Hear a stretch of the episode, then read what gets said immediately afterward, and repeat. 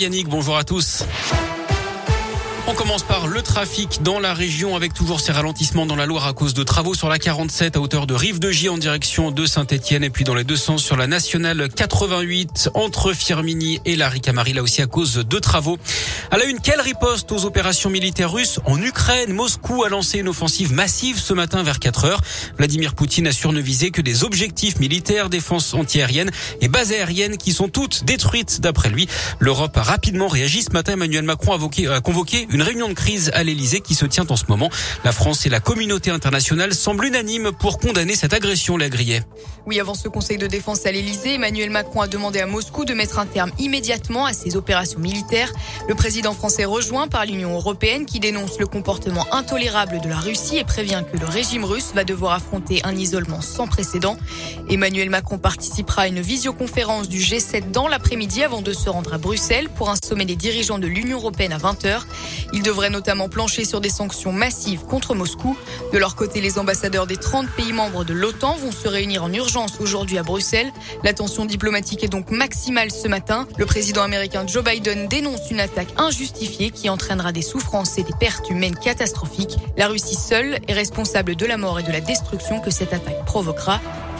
Merci Léa. L'Ukraine annonce ce matin qu'elle rompt ses relations diplomatiques avec la Russie. Cette offensive pourrait également avoir de très lourdes répercussions économiques. Le prix du baril de pétrole s'est envolé ce matin.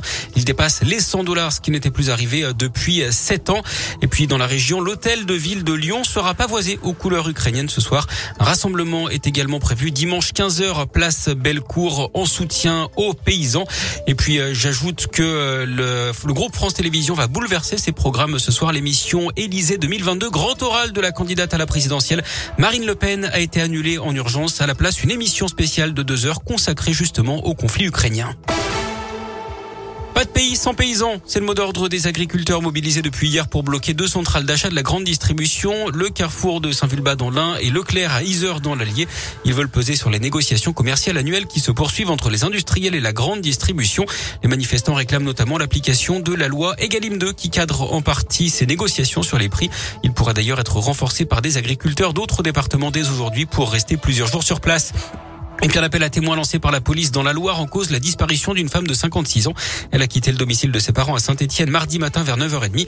Elle est domiciliée sur la commune du lieu, du lieu, pardon. Le commissariat de Firmini mène l'enquête. Vous retrouvez plus d'infos et son signalement sur radioscoop.com. Du foot, Marseille joue ce soir son 16e de finale retour de la Ligue Europa Conférence. C'est le troisième, la troisième Coupe d'Europe. Déplacement à Bakou en Azerbaïdjan pour euh, défier Karabag. Le coup d'envoi de la rencontre aura lieu à 18h45.